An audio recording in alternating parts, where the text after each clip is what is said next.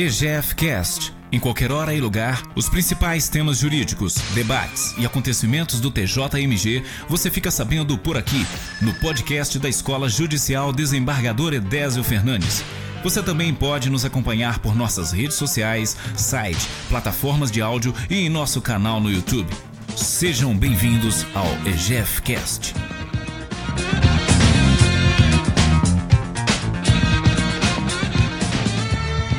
Bom, e para melhorar ainda mais, passaremos agora, então, né, aos nossos debates, os nossos ilustrados é, professores Luiz Gustavo Gonçalves Ribeiro e Márcio Luiz de Oliveira. Então, aí, pela ordem alfabética, né, vamos iniciar com o professor Luiz Gustavo, que vai interagir aí tanto com o doutor Luiz Flávio Sapori, como com o doutor Márcio Luiz, nos nossos é, debates. Pode ficar à vontade, doutor Luiz Gustavo. Bom, meu bom dia e agradecimento ao desembargador Jubert, meus cumprimentos à desembargadora Mariângela, é, ao professor e querido amigo Márcio Luiz, é, agradeço muito a intercessão até do professor Márcio na minha participação aqui hoje. É uma satisfação muito grande estar falando aqui é, sobre violência e principalmente interagindo com o professor Luiz Fábio Sapori, já de um professor de renome, um professor que eu tenho muitíssimo respeito, acompanho é, também as suas intervenções é, na rádio, né, as suas colocações, as suas ponderações sempre muito lúcidas e hoje não foi diferente, né? Inclusive trazendo dados empíricos, quer dizer, não é um professor que chega aqui com ideologias, mas que chega aqui com é, perspectivas, chega aqui com proposições, chega aqui com dados empíricos, né? tornando o debate muito mais interessante e trazendo para a nossa realidade prática aquilo que realmente é, vem acontecendo e é, o que possivelmente pode vir a acontecer. Né? É, uma vez que a proposta seria também interagir até mesmo com o outro debatedor, meu amigo professor é, Márcio Luiz, é, eu anotei aqui, fiz algumas ponderações, enfim, é, sobre a brilhante exposição do professor Sapori, é, e queria fazer algumas colocações e depois algumas provocações. No primeiro ponto, é, eu penso que, é, na verdade, esse, essa, talvez para umas futuras exposições, professor Sapori, é, penso que o problema da corrupção poderia ser abordado. E, e, digo por quê? Porque, na verdade, todas essas políticas públicas que são colocadas é, aqui, desde até a vontade política, como alocação de recursos financeiros, planejamento estratégico, combinações de ações repressivas e preventivas, todas elas são maculadas pela corrupção. Porque a corrupção faz com que o dinheiro do Estado se escoe. Né? Esse dinheiro ele vai para o ralo. Né? E essa corrupção está entranhada em todos os órgãos, e até cito aqui é, situações é, absolutamente recentes. Por exemplo, o, o, presidente da Comissão de Assuntos Penitenciários da OAB é, é, está preso. É, situações envolvendo operações que promovem prisões de delegados da Polícia Federal, delegados da Polícia Civil, né? Vemos aqui é, um episódio recente, até patético, de um senador é, né, escondendo, escondendo, dinheiro na, na, nas partes íntimas, enfim. Então, essa questão do escoamento do dinheiro estatal, exatamente dinheiro que poderia vir a promover políticas de prevenção e políticas repressivas, né, de, de combate né, à criminalidade. E, e trago um outro ponto, que é o seguinte: embora é, as colocações tenham sido feitas e muito bem feitas sob a ótica uh, brasileira, né? É, eu, eu, trago um dado aqui que foi ontem abordado pela CNN Internacional a respeito das eleições americanas É, e, e, dado muito interessante, que inclusive pode justificar né, esse equilíbrio todo que nós estamos vendo lá na, nessas eleições. É, é, que o americano, ah, nas eleições anteriores, é, e eu digo não só de 2016, mas nas anteriores, né, de longa data, é, sempre priorizou políticas públicas de segurança pública e saúde. Né? É, na hora de escolher seu, seu candidato, na hora de é, exercer a sua cidadania. E esse ano, no entanto, a pesquisa da CNN deixou claro que o americano estava mais preocupado com questões econômicas, questões de desigualdades é, que dizem respeito à raça, né, e nós tivemos vários episódios nos Estados Unidos recentemente, é, em seguida, políticas públicas relacionadas a, a, a, ao, ao, combate ao Covid e logo em seguida a segurança pública. E aí, é, esses dados são dados da, da, dos Estados Unidos, ontem divulgados pela CNN Internacional, claro. Né? Mas uma outra provocação viria no seguinte sentido. Com a inserção do Covid, né, ou da Covid, né, melhor dizendo, é, não estaríamos nós ou não poderíamos vivenciar tempos futuros, e aí, falando em termos prognósticos, né, de maiores políticas públicas, maiores que eu digo não no sentido apenas financeiro, mas de número de políticas públicas voltadas às questões econômicas, às questões de combate à Covid e à saúde pública em geral, né, e a um maior esquecimento, entre aspas, da segurança pública, ou seja, se nós temos aqui, e aí eu concordo plenamente com o que foi dito pelo professor Sapori, uma certa omissão na segurança pública, e uma omissão dos governos em geral, né, é, do, do Estado, poder público em geral, né, é, não haveria aí uma, ou não deveria haver uma preocupação por parte da sociedade em relação àquilo que será empreendido de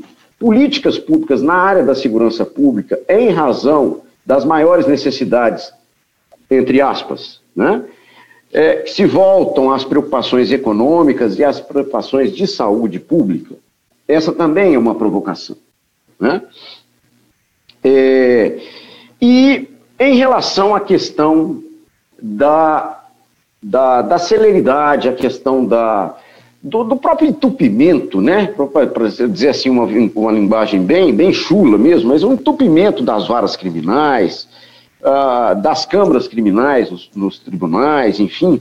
É, outra provocação viria no sentido de das soluções alternativas, né, das composições alternativas. Aí eu trago é, a questão das, da, da, de uma maior pujança de transações penais, Agora nós estamos é, vivendo uma nova realidade com os acordos de não persecução penal.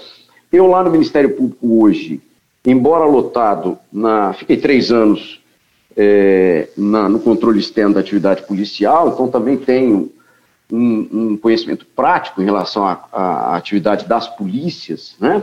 E, embora lotado hoje na vara de execução penal, eu estou emprestado à Corregedoria do Ministério Público e lá nós estamos desenvolvendo um projeto de ajuste é, disciplinar, né? de tal forma a promover também nos processos disciplinares as composições de conflito. Né? Trazer para essa composição, para esse processo, no âmbito desse processo disciplinar, essa composição de conflitos. E nós temos aqui a desembargadora Maria Ângela, que desenvolveu, né, lá na, na terceira vice-presidência, uh, projetos muito interessantes, né, nesse sentido. É, então, aqui não haveria ou não seria também, é, vamos dizer assim, uma política pública de pujança nessas soluções alternativas, né, nesse, nessa, uh, nesses implementos de acordo de não persecução penal, na medida em que, na verdade, o acordo de não persecução penal ele é aplicado para infratores é, de menor envergadura. Né? Mas o que acontece é que, na verdade, esse problema da impunidade é um problema também tão, vamos dizer assim, tão pernicioso e, e tão corriqueiro na sociedade brasileira, que o cidadão que hoje ele está lá, um, é, vamos dizer assim, hoje ele é um pintinho, amanhã ele é um grande galo, né? ele é um grande frango, porque na verdade ele vê ali acontecendo a impunidade naquele pequeno crime. E aí ele se arvora na condição de, vamos dizer assim, até de de, de pessoa que tem, é, um, vamos dizer assim, uma, um gabarito de promover grandes crimes, se o pequeno não é, é vamos dizer assim, é, é, perseguido pelo Estado, o grande também, até esses índices aqui de 30%, né, de persecução penal em relação aos crimes de violência. Né, violência, e aí eu digo tanto homicídio como questão de latrocínio, enfim. É, então, essa nova provocação. É, esses, essas soluções alternativas, esses mecanismos de soluções alternativas de composição de conflito, não poderiam também contribuir para esse desafogo, né? e, de certa forma, também para trazer uma resposta, por vezes até conveniente, né? porque mais proporcional a determinados crimes. Porque o que a gente vê hoje é, às vezes, aquele praticante de furto ficar ocupando espaço lá nas penitenciárias, ocupando espaço nos, nos, presídios em geral, aquele espaço que deveria ser destinado efetivamente para aqueles grandes criminosos. Né? A gente vê penas aplicadas de forma incorreta, exatamente porque, às vezes, até não é nem por, por uma incorreção do promotor que está no caso, do julgador que está ali, mas também por uma ausência de, de, de políticas públicas voltadas para, por exemplo, a construção de unidades penitenciárias, de unidades prisionais mais adequadas, é, enfim. É, então, eu também trago essa provocação no sentido dessa pujança é, desses mecanismos alternativos de soluções para as demandas, inclusive criminais. E aí eu digo lá no varejo mesmo, para que a gente possa evitar depois, né, no atacado e também até a própria a gravidade dos crimes, uma vez que realmente a, a sensação de impunidade ela vai gerando, talvez, né, um incentivo para aquela pessoa que é, outrora praticante de furto venha a ser no futuro um praticante de roubo, de latrocínio e por aí vai. Né? Então fica aqui é, é, essas provocações, é, e aí esses pontos né, mais voltados para a questão da corrupção, mais voltados para a questão é, de, desses mecanismos, voltados também com essa preocupação da canalização agora de dinheiro público em determinados segmentos, em prejuízo talvez da segurança pública, aí professor Márcio é, que está no governo do Estado, pode dizer com, com, mais propriedade em relação ao Estado de Minas Gerais, né? É, e, e, e, de certa forma, uma vez que a violência, que vem de violência, né, é, diz respeito também à violação de direitos que são pertinentes a todos os cidadãos, é, talvez a, a gente venha, e aí eu não vou tratar desses 30 anos que foram tratados, professor, Sapori. Eu vou fazer uma provocação que vai além é do que veio depois de 2017. Né? O que veio depois de 2017 foi um, um decréscimo desse crescimento que havia de 1985 até 2017, né? É, que foi diagnosticado aqui, houve um dobro. Né? Dizer, você tinha 15 homicídios para 100 mil habitantes, em 2017, 31 homicídios, quer dizer, mais que dobrou essa perspectiva. Mas nós tivemos de 2017 para cá uh, um arrefecimento desses dados. Né? É, isso não poderia estar relacionado à questão das políticas também de compliance, que vem a talvez minimizar o problema da corrupção, é, que venha talvez trazer para o Estado uh, uma maior condição de poder fazer investimentos na área de segurança pública, né? E aí eu digo isso por quê? Porque nós temos hoje crimes empresariais, a criminologia hoje se, ela vem se deslocando da criminologia tradicional para a neocriminologia, né? Então nós temos a Green Criminology, né, que é a criminologia verde, nós temos a, a, a, hoje uma pujança muito grande da questão da criminalidade empresarial, que no Brasil ficou muito pujante em relação à Lava Jato, né, veio muito em evidência a questão da, da Lava Jato. A Lava Jato nos trouxe muita informação em relação a isso, e muita pesquisa foi feita, enfim. Então, hoje nós vivemos é, uma fase é, de crescimento nas pesquisas e crescimento também nas publicações relacionadas a essa nova, essa neocriminologia, né, que analisa os fatores criminógenos das empresas, né, é, e, mas, por outro lado, vemos também políticas de compliance sendo estabelecidas e que acabam fazendo com que, na verdade, haja ou pelo menos tenha que, tem esse, esse propósito, né? fazer com que haja uma minimização, né? Da, ou pelo menos um controle da criminalidade empresarial e aí um controle maior da corrupção nessa área. Né? É, então, é, é, eu, eu, eu, é claro que esse, esse, esse, trabalho foi todo desenvolvido em cima da, da, de uma vertente metodológica mais, e como não poderia ser diferente, né, mas com foco na violência física, né, é, mas eu trago aqui essas preocupações em relação à questão da corrupção, e aí basicamente voltada para o que a corrupção tira do Estado, efetivamente, para que esse Estado possa empreender, encetar políticas públicas de prevenção. Né? Trago também é, uma reflexão voltada a essas, é, essas questões que dizem respeito a, a, aos métodos não convencionais né, de resolução de conflitos, também no aspecto criminal. Trago algumas preocupações voltadas prognosticamente para uma redução da incidência de políticas públicas na área de segurança pública em razão da Covid-19. Aí eu trouxe dados da sociedade americana, mas aí a gente tem que ver que o Covid é uma realidade mundial. Né? E nós somos um país que estamos no ranking das mortes e de incidências em segundo plano. Né? Quer dizer, os Estados Unidos em primeiro e nós estamos em segundo. É, e faço também essa provocação no sentido dessas políticas de compliance, nessa neocriminologia que de repente pode contribuir né, para a, a, a, a, é, vamos dizer assim, a minimização da questão da corrupção e uma canalização maior de recursos para o Estado, que tem que, evidentemente, ter vontade política né, de empreender políticas públicas na área de segurança pública. Né? Faça aqui uma observação em relação às políticas governamentais, é, porque também foi dito aqui a respeito da, da, do altíssimo incidente do emprego de armas de fogo, 80% né, é, de, de mortes com envolvimento de armas de fogo. O que dizer então dessa política armamentista do governo federal? Né? Com o slogan de defesa social do cidadão de bem, né? de proporcionar é, um, um arrefecimento né? na, no, no, controle de aquisição de, de, armas de fogo, etc. Não, o que dizer em relação a isso também? Quer dizer, não estaríamos, é, talvez, e aí digo por quê? Porque na contramão do que ocorreu de 2017 a 2019, nós tivemos em 2020 um acréscimo da violência. Né?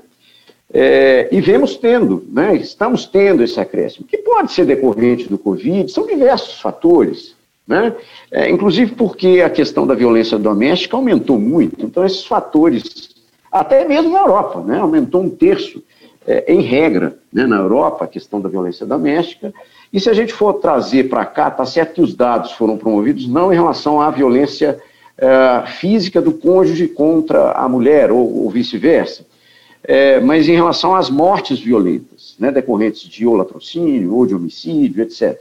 Mas os dados, em geral, abrangem a violência como um todo. Né? E aí, esses dados que abrangem essa violência, eles trazem uma estatística de que essa violência, na contramão dos anos de 2017 a 2019, tem crescido em 2020. Né? O que nos faz também pensar se, é, é, no momento atual e prognosticamente, se as políticas governamentais do governo federal estão efetivamente voltadas para esse plano de segurança pública. Né? Então, é, é, essas considerações que eu queria trazer aqui para o debate, né? É, e gostaria de fazer essa interseção também com o meu colega professor Márcio, com o professor Sapori, e, e e fica aí essa, essa, ficam essas ponderações, né, essas contribuições aí para o enriquecimento desse debate. Bom, o professor Sapori fica à vontade e também o professor Márcio. Se o professor Márcio preferir, pode é, aguardar para uma intervenção né, é, é, mais específica, mais pessoal. É, de qualquer forma, é, vamos deixar o debate bem aberto, sem muitas formalidades. Professor Sapori. oh, desembargador, eu gostaria de ouvir o professor Márcio antes, para depois a gente fazer uma análise mais articulada. O que, que o senhor acha? Perfeito, é, fique à vontade. Então, é, professor Márcio. Bom, eu queria agradecer muito ao senhor, desembargador Joubert, por, pelo convite, foi muito amável no convite. Desembargadora Maria Ângela, que está aqui presidindo né, essa, essa sessão, essa, essa reflexão, e o desembargador Tiago Pinto, que teve que se ausentar e que deu início ao, ao processo de, de, explanação da exposição, é, professor Luiz Flávio Sapori, de quem eu sou um admirador pessoal, conheço o trabalho do senhor, afinal de contas eu também trabalho no Estado e conheço já o seu histórico, não só como um acadêmico sério que é, mas também o histórico profissional é, que o senhor pôde demonstrar ao longo desses anos todos de trabalho com políticas públicas. Não minha é... folha corrida, né, professor? pois é, pois é. O Luiz Gustavo, é, que é um grande amigo também, e hoje é uma referência para todos nós, na, sobretudo na parte que está relacionada aí à, questão do, do, crime organizado, no sentido, sobretudo no âmbito que nós trabalhamos lá juntos, que é o direito ambiental, né, essa área é uma área muito importante para nós. É, bom, eu gostaria de cumprimentar toda a audiência, em nome da Tatiana, o pessoal que, do apoio, que nos deu toda a assistência, e a audiência que está aqui. É, eu vou então, como já me foi dito que eu teria em torno de 20 minutos, eu vou tentar simplificar, tentar colocar alguns pontos aqui. Professor Sapori, eu concordo com o senhor, eu até trabalho com políticas públicas. Meu setor mesmo é esse, eu sou um professor de constitucional e da parte de institucionalização de políticas públicas. É, inclusive, eu tenho um grupo de pesquisa que envolve políticas públicas. É, bom, eu vou começar com a questão, para dar um outro, um outro contorno e colocar aí uma reflexão. É, nós sabemos, é, trazendo aqui dois grandes autores, só com um pequeno debate, que é a Hannah Arendt né, e o Freud. A Hannah Arendt com a ideia da banalidade do mal, né, a violência, ela, se ela se torna uma violência sistêmica, ela é a própria expressão da banalidade do mal, né, sua perspectiva aqui do mal como violência, como é, domínio e submissão do outro, digamos assim. E do outro lado, o próprio Freud, com um clássico livro dele que se chama Mal-Estar na Civilização. É, e por que eu quero entrar com esses dois, é, fazer um diálogo com esses dois livros e, e, a partir disso, fazer uma reflexão do que já foi colocado aqui? Bom, nós sabemos bem que, a, que, a, que o ser humano se, se, desdobra né, no id, no, no, no, no primeiro no ego e no superego. Né, o id, todos nós, nós carregamos em nós, por diversos aspectos, hoje ainda em estudos, porque nós sabemos muito pouco sobre a mente humana, nós carregamos um lado de instinto muito forte.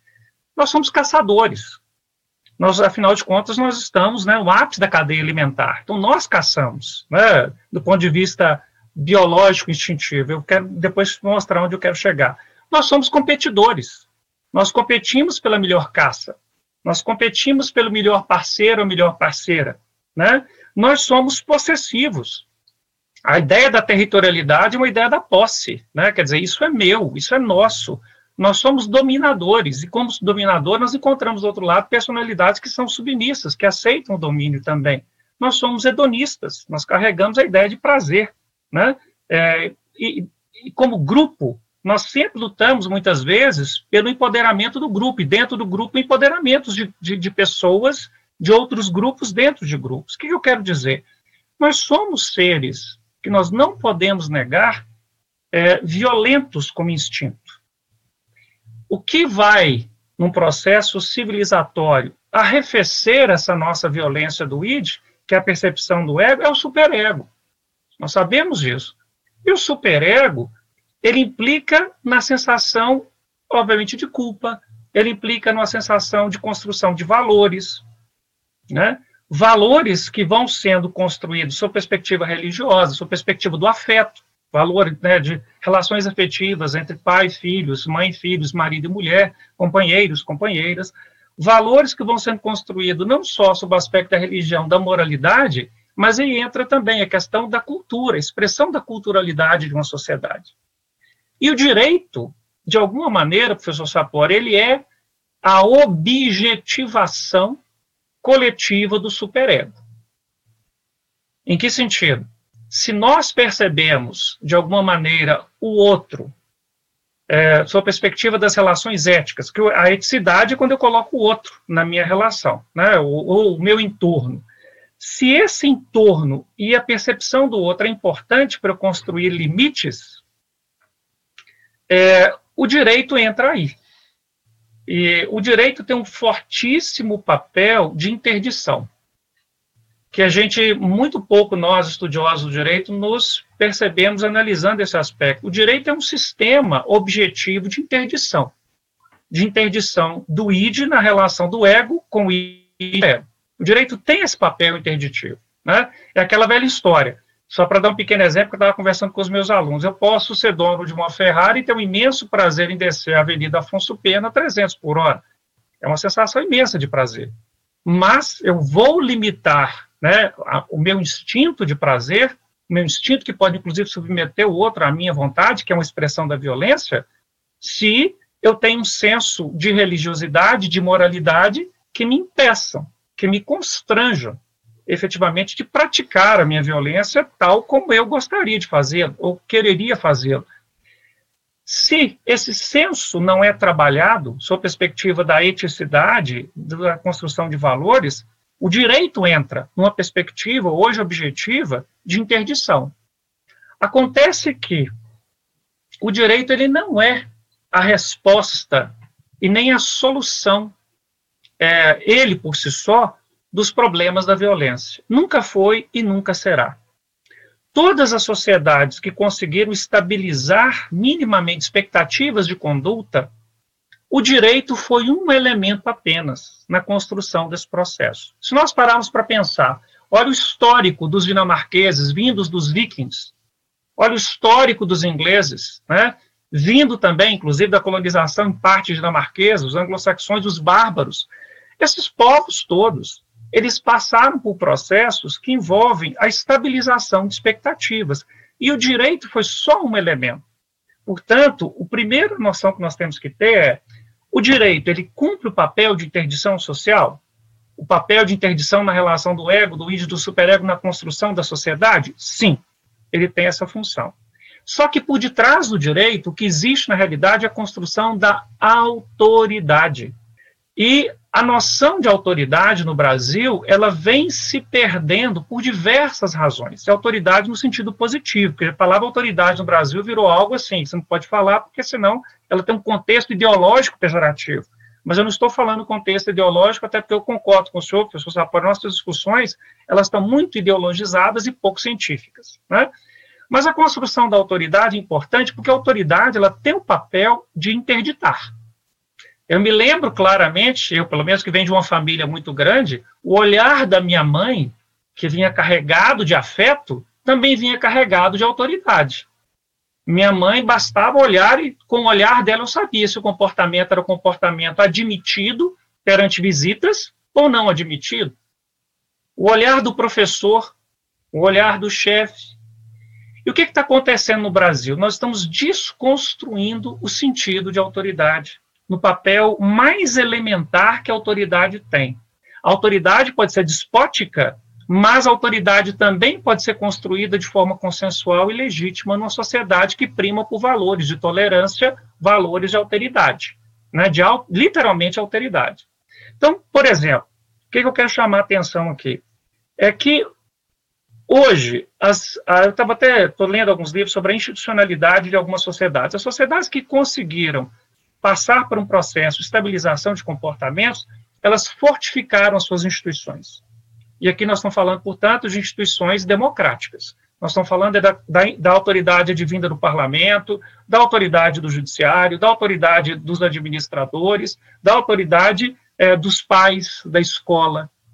Então, eu entendo, professor tem feito uma reflexão muito grande, porque qual que tem sido o grande problema do direito? O direito tem trabalhado esse tempo todo é, sob perspectiva conceitual, teórica, mas sem perceber que, na realidade, ele é uma expressão da autoridade que está sendo diluída na sociedade, por diversas razões.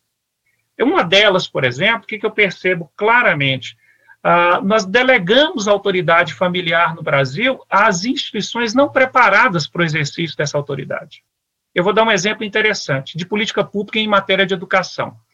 Na Europa, e eu estudo muito a, a social-democracia europeia, na Europa, quando os pais tiveram que sair, sobretudo após a Segunda Guerra Mundial, porque o pai já trabalhava e a mãe também teve que trabalhar, porque muitos homens haviam morrido na guerra, então era a mãe que estava trabalhando, a primeira preocupação da, dos países da Europa Ocidental, a Alemanha Ocidental na época, a Inglaterra, era construir um ambiente escolar que pudesse receber essas crianças por tempo integral e começaram a construir, portanto, um, um, instituto, digamos assim, de pensar a educação como algo integral, onde o aluno entrava pela manhã ele não tinha só uma educação formal, ele aprende a cozinhar, ele aprende a costurar uma roupa, ele aprende a observar sinais de trânsito. Né? Quer dizer, toda a construção que antes era muito própria da, da relação familiar no Brasil, os pais, a grande maioria deles, não estão mais exercendo essa função e nós estamos delegando isso a quem? Nós delegamos a uma escola que não é preparada para receber esse aluno, por exemplo, desde cedo, e dar a ele algumas noções básicas de limite que os pais podem não estar podendo realizar por diversas razões. Então, nós estamos delegando o sentido da construção da autoridade seja do ponto de vista da família, da sociedade, a instituições que não estão preparadas para o exercício dessa autoridade. Até porque, como o senhor mesmo disse, nós temos uma vocação imensa para a violência, inclusive de Estado. Então, eu acho que um dos grandes problemas, e aí eu volto para as políticas públicas, é realmente repensar não o papel do direito só, porque o direito ele é um elemento dentro das políticas públicas. Mas, primeiro, nós, como sociedade, e do ponto de vista político, nós temos que fazer algumas escolhas coletivas. A política é a instância da decisão coletiva. A primeira escolha que nós temos que fazer é quais são os fins, efetivamente, das instituições de Estado. Quais são os fins do legislativo, do executivo, do judiciário, do Ministério Público, da defensoria, etc. E aí nós temos que discutir. Esses fins são assegurar acesso à educação, eu acho que eu começo pela educação. Assegurar acesso à saúde, assegurar acesso à possibilidade das pessoas poderem, por exemplo, ter segurança como aquisição de um imóvel para viver. Primeiro que nós temos que pensar quais são as prioridades da sociedade brasileira. Porque a violência, no meu ponto de vista, ela é só uma consequência da desinstitucionalização, da quebra do limite básico que envolve a construção do id, do ego e do superego no Brasil. E isso chegou a um ponto alarmante que nós estamos literalmente desconstruindo a sociedade brasileira. É, e eu vou colocar um outro aspecto que eu acho importante. Quando nós, no direito, vamos estudar o direito, e ainda que a gente não pare para pensar nisso, o aspecto da sanção no direito como aspecto relacionado à interdição, né, que onde nós vamos gerar a noção de culpa, portanto, de inocência, de culpabilidade, o quanto da culpa, o que for, nós esquecemos que o Estado, e, portanto, todas as instituições, e incluindo o direito, como objetivação né, do superego do ponto de vista da coletividade, ah, o Estado tem uma função. O Estado, a iniciativa privada, a sociedade civil organizada, tem funções como proteção. Nós temos que pensar na proteção. Não adianta só querer criarmos regras interditivas se eu não pensar na proteção das pessoas. E o que, que significa proteção? Construir uma sociedade capaz de perceber o outro como alguém. Né? E se eu vou proteger alguém, eu vou proteger um filho, um aluno, né, um funcionário, um servidor. Nós temos que ter uma noção de proteção, construir uma cultura de proteção, nós, de cuidado dos idosos. O que, que nós estamos percebendo hoje? O idoso, ele é é literalmente algo nas relações familiares é, é, que eu quero até te mostrar. Ele é um peso, ele é um fardo para a família.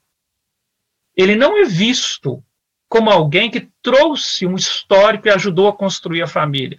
Os países que realmente, como o Japão, têm um respeito profundo aos idosos, fazem uma diferença. Hoje, o idoso, você, as pessoas simplesmente pensam, olha, ficou idoso, que eu quero é me livrar o quanto antes dessa pessoa. Os pais querem livrar dos filhos, os filhos querem se livrar dos pais. Na realidade, nós não estamos construindo uma sociedade de proteção. Outro aspecto é, que é importante que as políticas públicas fazem, nós não estamos construindo uma sociedade de emancipação do sujeito. O que é emancipar? É qualificar o sujeito para ele ser capaz de tomar decisões, inclusive a respeito das suas próprias auto-interdições. E para isso, eu preciso gerar um senso de responsabilidade. há um papel importante na emancipação, que é a construção do sujeito da autonomia, que vem acompanhada da noção de dever. A noção de dever é muito importante, porque ela ajuda, inclusive, a construir a noção do eu. Né? Eu sou um sujeito que decide, mas eu sou um sujeito também que decide sobre a minha vida, que compromete a vida do outro. A noção do dever é fundamental, porque ela está ligada à própria construção da emancipação do sujeito. E nós não estamos, nós não estamos pensando na sociedade sob essa perspectiva. O outro aspecto importante que eu penso também é a das políticas públicas ou da plenipotencialização das pessoas. O que é plenipotencializar? Capacitar as pessoas para o exercício das suas habilidades. E aí entra o esporte, né, por exemplo, entra a educação, que não é só a educação formal, a educação que qualifica o sujeito, eu vou dar um exemplo muito interessante. Você aprende sobre sinais de trânsito na Europa na escola elementar. Na escola elementar, se eu sou um estudante, uma criança, eu aprendo desde cedo que eu não posso atravessar uma rua fora do sinal verde para mim e vermelho para o motorista, e que o motorista não pode avançar no sinal vermelho para ele. Né? É, no momento em que nós, então, habilitamos as pessoas, por exemplo, para o uso da tecnologia, nós estamos na sociedade praticamente em si mesmada por causa da pandemia, e as pessoas não estão habilitadas a lidar com o distanciamento. Né? E, e proteger é também emancipar, é plenipotencializar e é interditar. Então, professor, esse inclusive é um tema do meu livro de Direito Constitucional, e eu deixo isso muito claro, que hoje uh, o constitucionalismo chamado de contemporâneo, ele ele avançou nos países que são países, é, sobretudo os países que já geraram alguns, alguns mecanismos, algumas instituições de estabilização de expectativas importantes, sobretudo os países é, de bem-estar social mínimo. Né? Então, nessas sociedades, a gente pode perceber que o constitucionalismo ele é apenas, é, eu diria, expressão de é, instituições que conseguiram gerar estabilização. E que, portanto, discutir o direito é discutir várias é, compreensões da noção do jurídico. Porque por detrás do jurídico, que é a norma posta, cumprida, executada, há um senso de politicidade, né? quer dizer, de participação da sociedade nas escolhas coletivas, há um senso de economicidade, quer dizer, que serviços, que bens nós vamos disponibilizar à sociedade, como, né? Há um senso de moralidade, há um senso de cientificidade. E o que, que eu olho, por exemplo, quando eu percebo um presidente da República que, diante de todos os indicativos da ciência, use máscara? Ele simplesmente quebra um protocolo básico da cientificidade, que já demonstraram por A mais B a, a, a qualidade do uso da máscara para evitar ou diminuir a infecção recíproca. Quer dizer, se nós não passamos para discutir, e o que, qual é o exemplo que ele passa para a maioria dos jovens? É o exemplo de que não vale a pena respeitar critérios outros que não seja a minha vontade.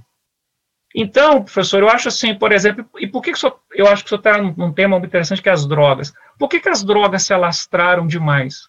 Porque as drogas, todo mundo sabe disso, elas têm um aspecto bioquímico que altamente, eu diria, ele infla o ID, ele infla o que há de instinto em nós, nos tira a capacidade de consciência e, portanto, nos tira a capacidade do próprio superego, da nossa própria interdição. É altamente prazeroso. Então, quer dizer, nós temos que realmente pensar nos nossos jovens, porque eu acho que a droga no Brasil, por diversas razões estruturais, institucionais, mercadológicas, mas eu acho que ela está, a droga está respondendo a uma sociedade doente. A droga está disseminando no Brasil porque simplesmente ela, literalmente, ela satisfaz muito o ID. Qualquer um de nós sabe disso, qualquer um de nós que já tomou um medicamento, mínimo que seja para uma gripe ou que for, o alívio da droga, né, seja ela autorizada. Agora, a gente imagina essa quantidade imensa de jovens que não tem mais um senso de autoridade, que é construído no âmbito da família, no âmbito da escola, das relações de trabalho, das relações sociais, essa juventude está muito vulnerável à droga. Portanto, professor, é, eu tenho uma grande dificuldade em é, perceber é, o equívoco da política pública que envolve a questão das drogas, sob o ponto de vista da repressão só. É, uma coisa, como diz o Luiz Gustavo, assim, né, reprimir o tráfico organizado, quer dizer, o crime organizado, melhor dizendo, exigir mecanismos de inteligência, de intervenção nesse crime, mas se nós não aliarmos uma política pública de educação, uma política pública de mérito, por que o mérito? As sociedades que efetivamente, como se mostrou aí, as sociedades europeias, onde o índice de criminalidade está caindo assustadoramente, e eu tive o privilégio de estudar, quer dizer, nesses lugares, alguns deles, o que, que nós percebemos? Eu qualifico todos os sujeitos, eu emancipo o sujeito, eu protejo o sujeito para lhe dar igualdade de oportunidade. Dado a igualdade de oportunidade, e construindo um senso coletivo importante de autoridade, esse sujeito ele consegue caminhar, se influenciar da droga.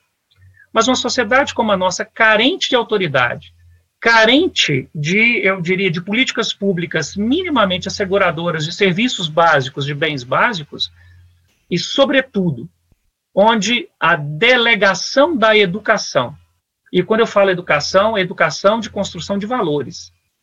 A educação que hoje ampara ou está por trás das relações do Brasil é uma educação meramente formal há muito tempo ela deixou de ser uma educação promovedora de valores agregários. Há muito tempo.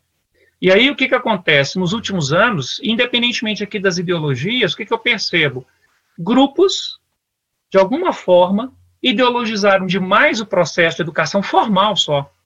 E como houve uma delegação por parte das famílias, nós estamos construindo uma sociedade que não trabalha critérios educacionais com base em aspectos científicos em aspectos de proteção, emancipação, plenipotencialização, e sim, como o senhor mesmo disse, em aspectos do achismo. Porque eu sou, desculpe o exemplo que eu vou dar, porque eu sou o presidente da República, eu sou um menino mimado, e acho que o uso da máscara não pode, que alguém está me impondo no limite, eu não tenho limite. Vou dar um exemplo do Donald Trump, para não falar do Brasil. Então, eu, que, que imagem que eu passo para a sociedade? A imagem, literalmente, da construção, da desconstrução da autoridade, da afirmação do id. Eu faço o que eu quero. Ponto final.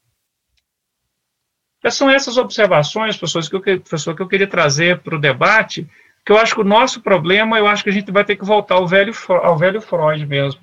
Nós estamos é, tendo que repensar esse, essa questão do processo civilizatório. E aí o que mais me assusta, professor, é que nós estamos tratando a violência como algo absolutamente banal.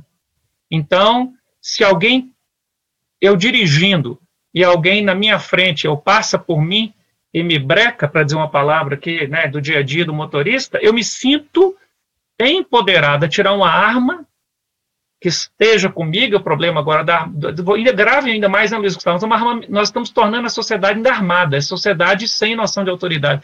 Então eu me sinto no meu, no meu direito instintivo de sair do meu carro com a arma e dá dois, três, quatro, cinco tiros numa pessoa. Porque essa pessoa simplesmente é instrumento do meu instinto. É muito triste isso. Então, eu me sinto, por exemplo, na condição de gestor de efetivamente desviar recursos públicos para uma conta pessoal. O dinheiro é meu, os recursos são meus. Isso é muito triste. É, são só algumas reflexões, professor. Eu tenho feito alguns estudos nessa área sob a perspectiva do constitucionalismo contemporâneo que interdita, do constitucionalismo que deve proteger, que deve emancipar, que deve plenipotencializar, e que o direito é só um elemento das políticas públicas. Muito obrigado mais uma vez ao desembargador Gilberto pelo convite, é, a professora, a desembargadora Maria Ângela, por estar aqui presidindo, ao senhor, professor, pelas suas aulas sempre brilhantes, eu sou um, um diria, um fã incondicional, e é um querido amigo, né, Luiz Gustavo, que eu tenho uma grande admiração profissional e acadêmica, e é, agradeço o convite do tribunal, onde eu trabalhei muitos anos e aprendi muito com os exemplos que eu tive. Como eu disse, eu trabalhei de perto com a doutora Maria Elza, um símbolo de integridade moral que me ensinou muito, muito. É, e a plateia que está nos assistindo. Mais uma vez, a equipe, muito obrigado. Em nome da Tatiana, eu agradeço a todos. É isso. Muito obrigado. Professor Sapori, é grande a vossa responsabilidade, porque os nossos debatedores são realmente brilhantes. É, e eu, ao devolver a palavra para o professor. Eu queria rapidamente aqui incluir os nossos outros, é, as nossas outras centenas de debatedores, é, a grande maioria é, com grandes elogios a, a, aos debates e à palestra, é, mas nós, lógico, não vivemos só de convergências, divergem é, respeitosamente participantes aqui também brilhantes, como é o caso de Rodrigo, Rogéria e Silvana Elias, que é, ainda apostam na questão é, do capitalismo, do neoliberalismo, da grande diferença na distribuição é, de renda, né, como fatores de aumento aí da violência. Nesse sentido, é, tem outros é, ouvintes também. É, temos aqui outro participante bastante efetivo, que é o Serlon Santos, é, que ele pergunta se falar de uso de arma de fogo não seria simplificar o problema, é, e enfoca também a questão da construção, da desconstrução da autoridade, é, sem que dessemos a devida importância. É, o professor Serlon, por outro lado, elogia muito o professor Márcio, igualmente é, o faz o Gabriel Rojas.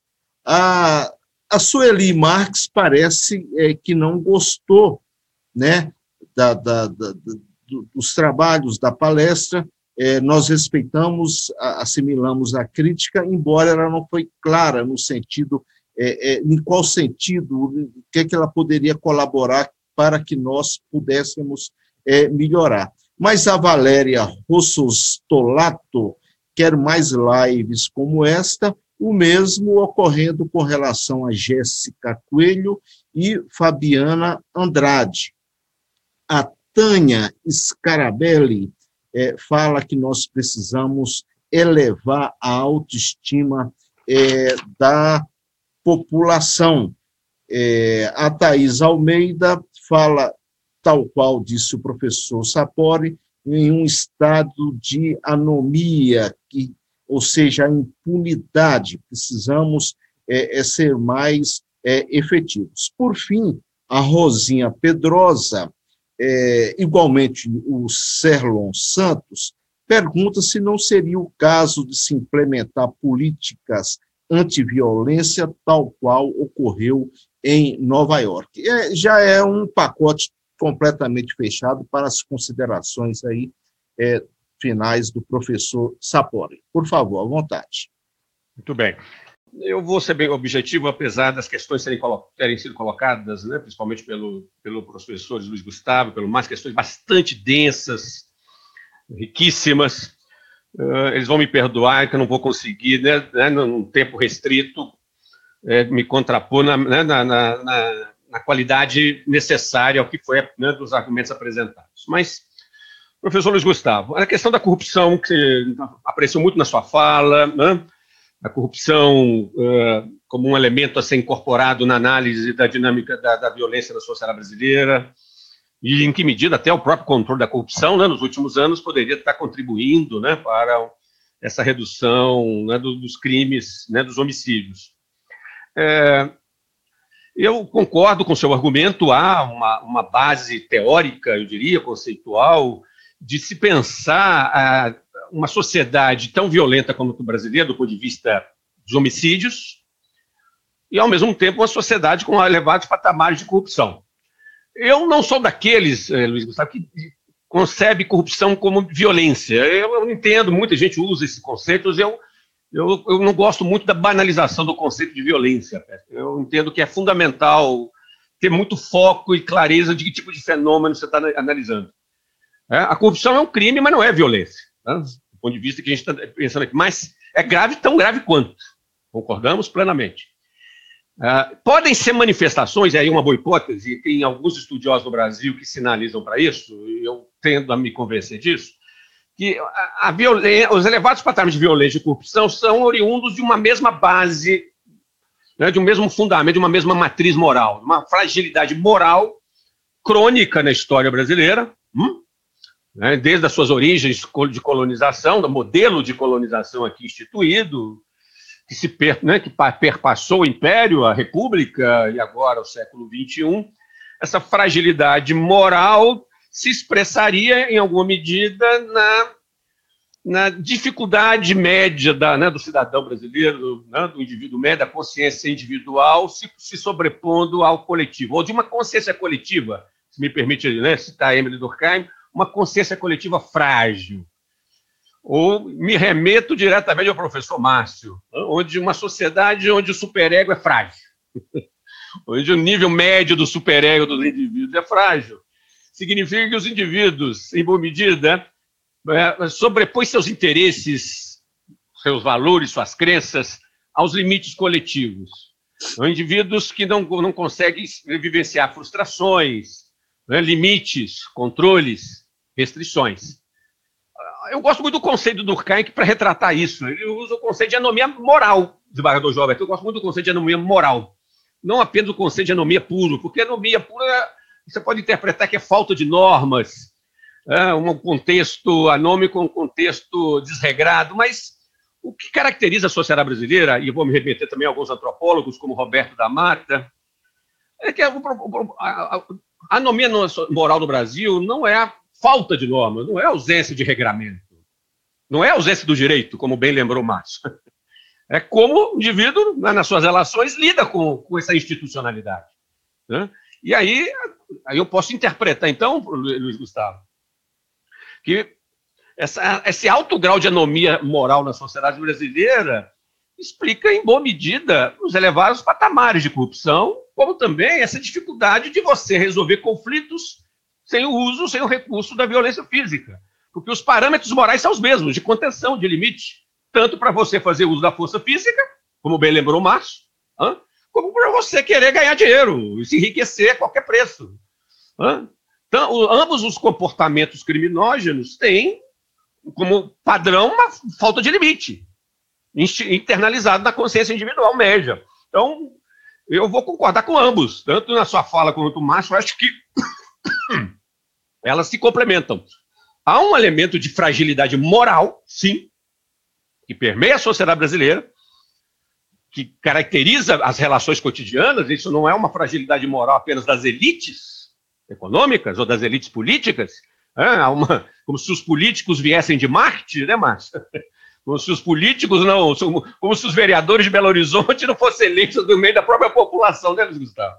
E a gente vê a tragédia que é a Câmara Municipal de Belo Horizonte, né, nos últimos tempos, né, do ponto de vista moral. Então, é muito reflexo. Né?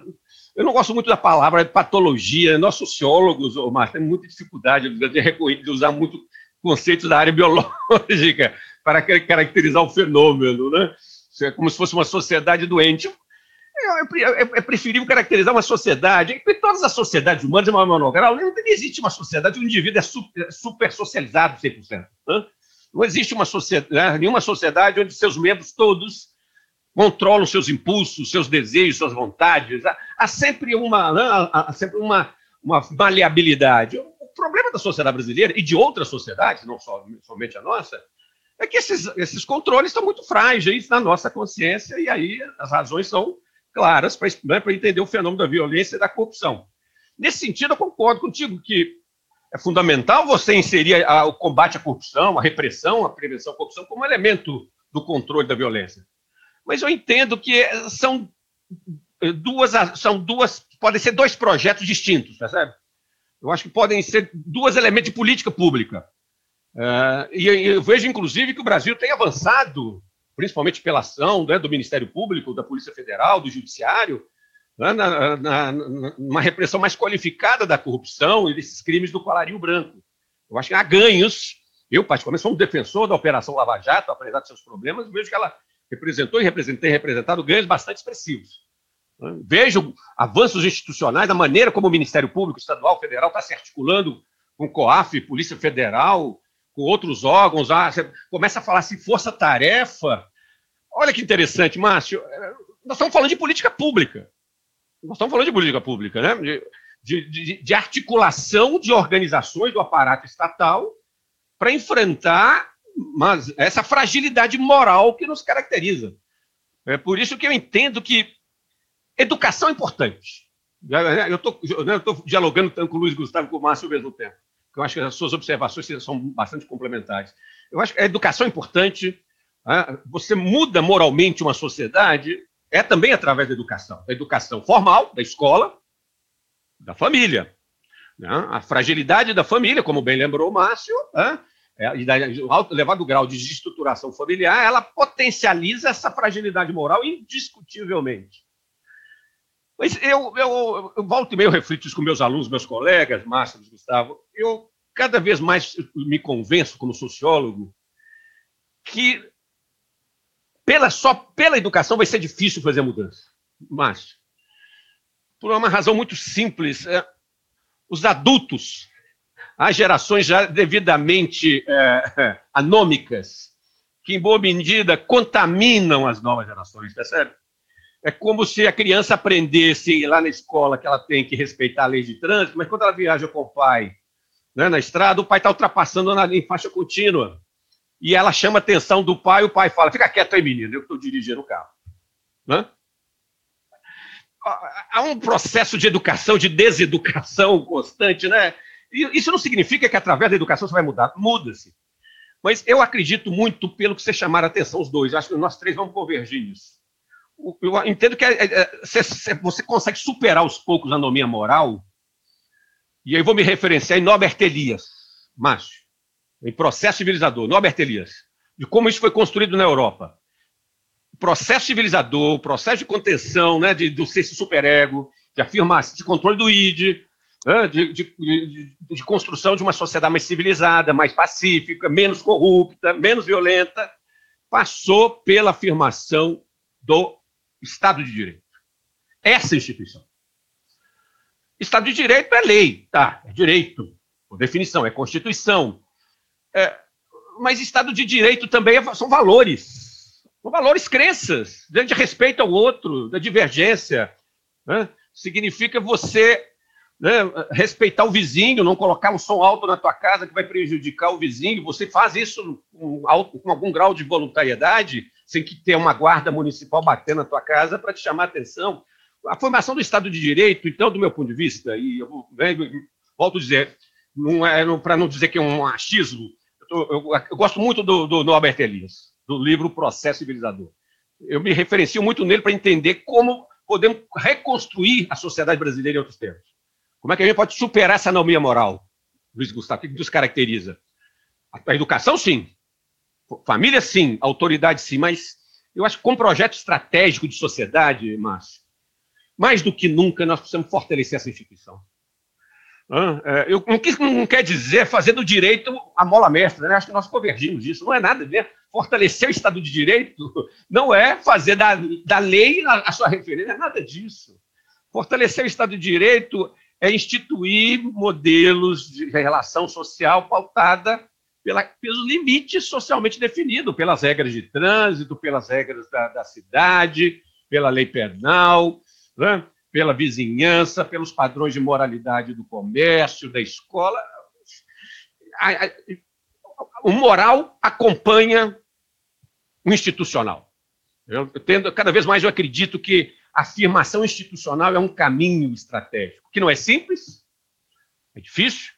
Por isso que eu entendo, por exemplo, que a Operação Lava Jato ela pode ser um marco, ela pode ter um potencial de se transformar num ponto de inflexão na história brasileira, mas é só uma possibilidade, vai depender muito como né, nós vamos nos apropriar desse legado ou não. Por isso que eu vejo com preocupação a tentativa de, né, de, deton, né, de deteriorar a Lava Jato, de acabar com ela da maneira, desmerecê-la, apesar dos problemas dela. vejo isso com muito, muita preocupação. Né? Então, é, então, Márcio e Luiz Gustavo, essa anomia moral passa, sob o meu ponto de vista, a ser superada né, pela, pela, por políticas públicas de afirmação do Estado de Direito do ponto de vista de prevenção, que aí envolve escola, família, comunidade, né, mas fundamental, comunidade, sociedade civil, né, que a gente tem cada vez mais cidadania, esses valores que você pode reconstruindo aos poucos, tanto do ponto de vista institucional quanto do ponto de vista da educação. É, é, Luiz, Gustavo, a questão da, da, da Covid, os dados nacionais e internacionais apontam no mesmo sentido. Esse ano, a violência como um todo está caindo em boa parte do mundo. A, pandemia, na verdade, o isolamento social, né? a restrição das atividades econômicas, a restrição das aulas presenciais, a, diminuição da circulação das pessoas nas ruas está diminuindo, principalmente o crime contra o patrimônio, roubos e furtos. Esse crime, no Brasil, agora, os dados saíram esse ano. 35% de queda dos roubos no Brasil. 30, em seis meses. É impressionante, Luiz A explicação é menos pessoas nas ruas, menos carros, menos pessoas para assaltar, menos carros para furtar e assaltar, menos lojas, menos lojas abertas para os, né, assaltantes vitimizarem, né, menos transeuntes. É, a explicação é, do ponto de vista sociológico, é simples. Existe uma teoria criminológica chamada teoria das oportunidades, teoria das atividades rotineiras, que explica por que está acontecendo. Agora, isso, do meu ponto de vista, Luiz Gustavo, é passageiro, é ocasional. À medida que a, a, a flexibilização vai, né, vai, a atividade econômica e social vai sendo retomada, a tendência, do meu ponto de vista, o crime voltar. É, e do, diferentemente do crime doméstico, da violência doméstica, foi chamada a atenção aqui, que merece nossa preocupação, sim. É um fenômeno internacional. E aí também a mesma teoria explica. Os casais estão mais tempo em casa, a vida no ambiente doméstico aumentou, o tempo. Né? Conflitos surgiram ou conflitos anteriores foram exacerbados dessa convivência cotidiana maior. Né? Então, se aumentou as oportunidades, o contexto de oportunidades para a agressividade do homem contra a mulher né, do, do, do, né, do homem, do marido, do, né, do, do, do namorado, do, né, principalmente do parceiro que convive com a mulher. Você, você explica por que, que esses crimes aumentaram, inclusive o feminicídio. Infelizmente, foi um dos crimes que aumentou né, durante a pandemia, no Brasil e mundo afora. A questão das varas criminais, eu, rapidamente, é, eu gosto das soluções alternativas, as defendo, justiça restaurativa, mediação de conflitos, tem tantos modelos alternativos né, de, de, de, justiça. Sou um grande defensor e acredito no modelo das, da, dessas, concilia, da, da, dessas instâncias que estão monitorando as prisões em flagrante. É, esqueci, esqueci a, denominação agora, desembargador. Os, as audiências de custódia, por exemplo, né, que estão sendo. Uh... disseminados no Brasil. Agora, eu entendo que o judiciário brasileiro, os tribunais de justiça dos estados, dos estados, deveriam fazer um esforço adicional na questão do, dos processos de homicídio, num fortalecimento específico das varas do Tribunal do. Deveria dar uma atenção às comarcas onde esse problema é mais grave. Deveriam fortalecer o corpo técnico, o corpo de juízes, né? mutirões periódicos, eu sei que são feitos, mas isso deveria ser uma política pública do judiciário. Ouso dizer isso. Né? é a contribuição que, se, que eu, gostaria de ver, lamento dizer isso, mas eu vejo isso raramente acontecendo no Brasil, né? me desculpe a sinceridade, né? dos tribunais de justiça dos estados. Isso envolve o Ministério Público, isso envolve a Defensoria Pública, que tem que estar junto nesse processo, de priorizarem o crime de homicídio, porque aí, Márcio, uma, uma melhor maneira de você mudar valores e constituir um superego ao longo de gerações são as várias gerações perceberem que matar alguém vai ter custo. Isso, com o tempo, você, você estrutura né, na psique do indivíduo um superego. Então, é, é, isso é um processo né, de médio e longo prazo, mas tem que começar. Você tem que começar. E você começa né, aumentando o custo de matar. O custo de matar no Brasil é muito baixo. É muito baixo. Então, nós precisamos levar isso a sério, transformar isso em uma prioridade do executivo do Legislativo e do Judiciário, do Ministério Público, das Defensorias. Isso tinha que ser prioridade nacional. Isso envolveria na distribuição de recursos humanos e materiais. Tendo que, se não fizer isso, Luiz Gustavo, eu, não, eu sinceramente, só pelas, pelas soluções alternativas, eu não acredito que vai resolver o problema. Tá? É, e, por fim, a questão da arma de fogo. É, Márcio, eu gostaria de, de aprofundar nossa conversa na questão da constitucionalidade, mas infelizmente não vai ter tempo, né? Eu já estou né? já tô nós vamos, nós vamos reunir depois, nós vamos, vamos conversar muito a respeito. Gostei muito também das suas intervenções, como a da Luiz Gustavo. Arma de fogo, que apareceu em muitas perguntas aqui, né? Da Rosinha, é, acho que não sei se foi o Serlon também, o Serlon também chamou atenção sobre a questão da arma de fogo. É um dado empírico, Celon, né, Rosinha. Há uma relação muito estreita entre a disponibilidade da arma de fogo e homicídios. Isso não quer dizer que é uma relação causal. A gente costuma dizer isso em estatística. Quer dizer que você tem arma de fogo, vai matar. Não é nada disso. Tira, não, né, não é esse o argumento. Não é, não é o fato da arma de fogo estar mais disponível que necessariamente as pessoas vão sair se matando no trânsito, em casa, na vizinhança, né? nas boates, não é nada disso. O argumento é uma sociedade como a brasileira, com um elevado grau de anomia moral, olha aí, aí nós vamos costurar tudo, Márcio, é? onde o superego é frágil, onde os, os indivíduos estão muito imbuídos dos seus interesses, das suas vontades, das suas veleidades, dos seus desejos, os limites né, incrustados na consciência são, né, são muito frágeis. Você colocar arma de fogo na mão de pessoas com esse perfil psíquico, a probabilidade de uma briga qualquer de trânsito ele matar é grande. A pro... Nós estamos falando de probabilidade, é um conceito estatístico, viu, Celo? É um conceito estatístico. Então, o que o argumento é, numa sociedade como a brasileira, com as características históricas e culturais como a brasileira, com esse elevado grau de anomia moral na sociedade brasileira, a arma de fogo disponível aumenta, potencializa em muito a possibilidade de solução violenta de conflito. É diferente da Suíça, é diferente do Canadá, é óbvio, é fácil explicar por que, que no Canadá você tem muita arma de fogo e poucos homicídios. É fácil explicar do ponto de vista sociológico, porque é uma sociedade onde. Lá, vou lá, vou lá no Márcio, no, na psicanálise. Onde o superego está bem instituído, a consciência coletiva está bem definida, os indivíduos se controlam. Os indivíduos não saem querendo fazer qualquer coisa no dia a dia. Então, é, esse elemento histórico, sociológico, cultural, Celon é fundamental para justificar o seguinte argumento. É irresponsável né, aumentar o acesso à arma de fogo no Brasil. Você está criando oportunidades para o aumento de homicídios. E aí está, talvez, Luiz Gustavo, a principal hipótese, eu trabalho com essa hipótese, né? não é certeza ainda, mas é uma hipótese, de por que os homicídios voltaram a crescer no Brasil depois de dois anos de queda. 2018 e 2019 teve queda, que ainda nós não sabemos o porquê. Não sabemos. Eu tenho hipóteses, mas são hipóteses. Mas 2019 já voltou. 2020 é crescimento já superior a 20%. Hipótese. Ano passado, triplicou o acesso ao arma de fogo no Brasil. Em um ano, a Polícia Federal e o Exército legalizaram mais de 120 mil armas de fogo. Num ano. A média estava em 30, 35 mil anos anteriores. Bom, eu, do meu ponto de vista, Márcio, eu, eu trabalharia com essa hipótese, para entender por que, que os homicídios voltam a crescer, mesmo no contexto de pandemia e de isolamento social. Aí o governo Bolsonaro, do meu ponto de vista, está cometendo um grave erro de política de segurança pública. Ele pegou, o governo Bolsonaro pegou um legado positivo de, né, de ter, que queda de, da violência. Se fizesse a coisa certa, né, dentro do que nós estamos discutindo aqui, essa tendência poderia se prolongar por mais cinco anos. Seria bastante, bastante alvissareiro para a sociedade brasileira, mas como as armas de fogo voltaram a circular.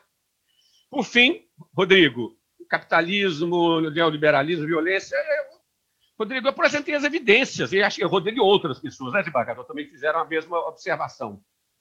Não, não há evidências empíricas para me apresentar que a violência está aumentando no mundo. Na verdade, o, Rodrigo, os estudos internacionais têm mostrado que o mundo capitalista hoje, em termos de violência física, eu estou falando de violência física, homicídio, não estou falando de terrorismo, nós não estamos falando de guerras, ok?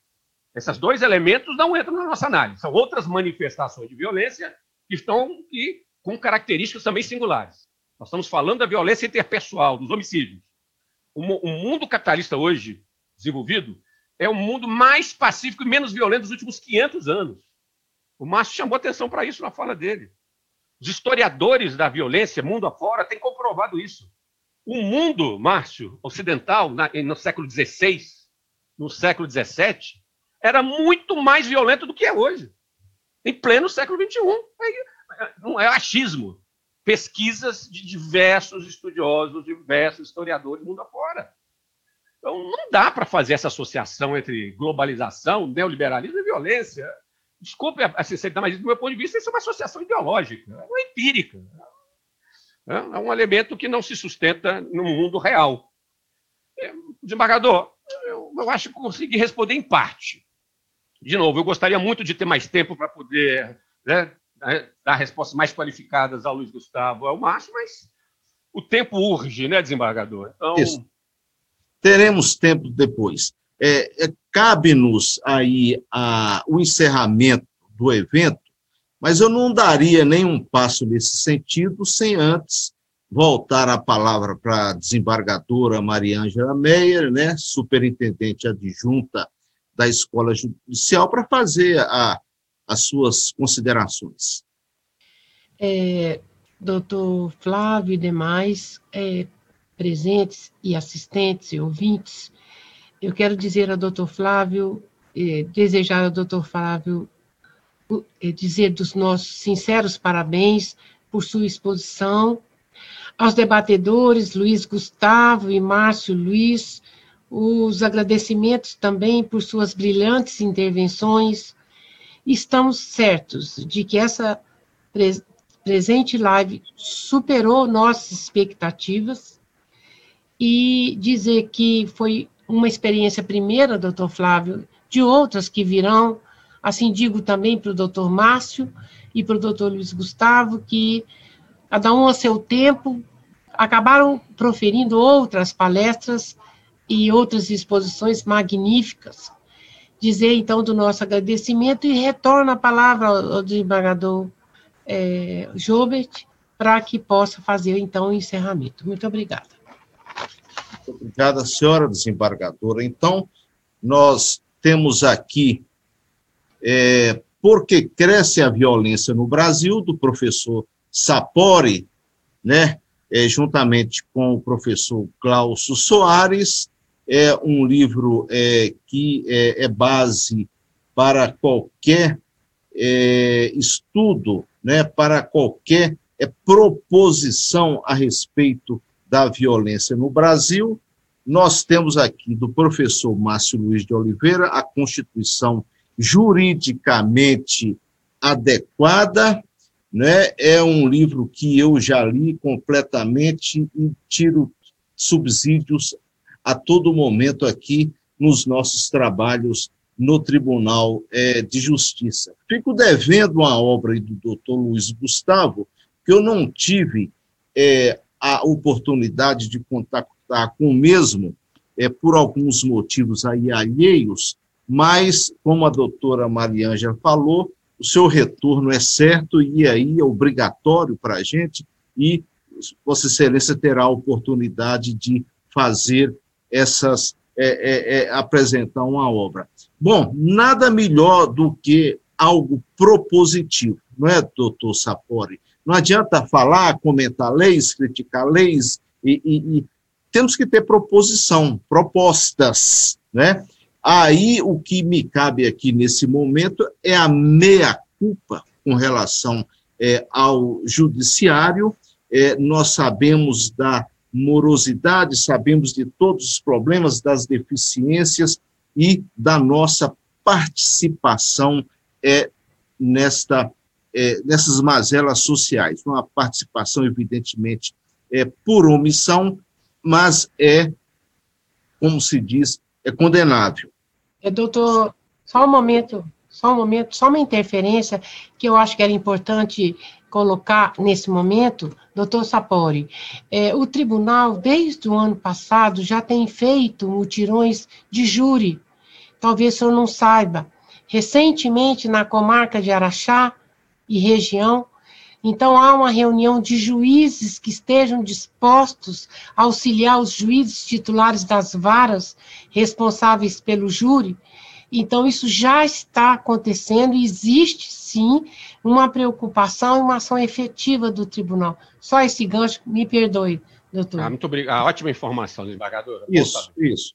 Isso tudo dentro de metas da informatização do processo do processo judiciário eletrônico, dos programas de aceleração, de trâmite, de cooperação, de mutirões que estão aí a todo é, vapor. Bom, isso apenas para é, justificar a crítica é, é oportuna, acertada é, do professor é, Sapori. E em todo o sistema de justiça precisamos de muitos melhoramentos. Agradecemos também aí a participação, doutores, é, de dezenas e dezenas de magistrados, que não dá nem aqui para mencionar, mas vamos escolher dois, um homem e uma mulher, para agradecer a todos os demais, o doutor Roberto Apolinário e a doutora Flávia Birchal, é, presentes aí ao evento, e um destaque especial, não por ser desembargador, mas por estar também participando aí da, da, da gestão do tribunal, dos desembargadores Ana Paula Nanete Cacheta, do desembargador Bruno Terra Dias e da desembargadora Maria Luísa de Marilac Alvarenga Araújo, embora é, sabemos tem aí é, mais uma dezena ou algumas dezenas de magistrados participando. Isso para é, destacar aí a importância é, do evento para todos nós aqui no tribunal. Agradecemos ao doutor Luiz Flávio Sapori, ao doutor Luiz Gustavo Gonçalves Ribeiro, ao doutor Márcio Luiz, é, é, pela dedicação, pela aceitação do convite, pela seriedade, que, como sempre, enfrentam é, é essas questões enquanto professores, enquanto é, é, pessoas responsabilizadas quanto aos destinos. Agradecemos aí a todos os nossos ouvintes, todos os nossos participantes, e aguardem mais é, lives em que nós é, procuraremos discutir e fazer proposições com relação às questões que atormentam a nossa sociedade. Muito obrigado a todos, é, um grande abraço. Você ouviu EGF Cast.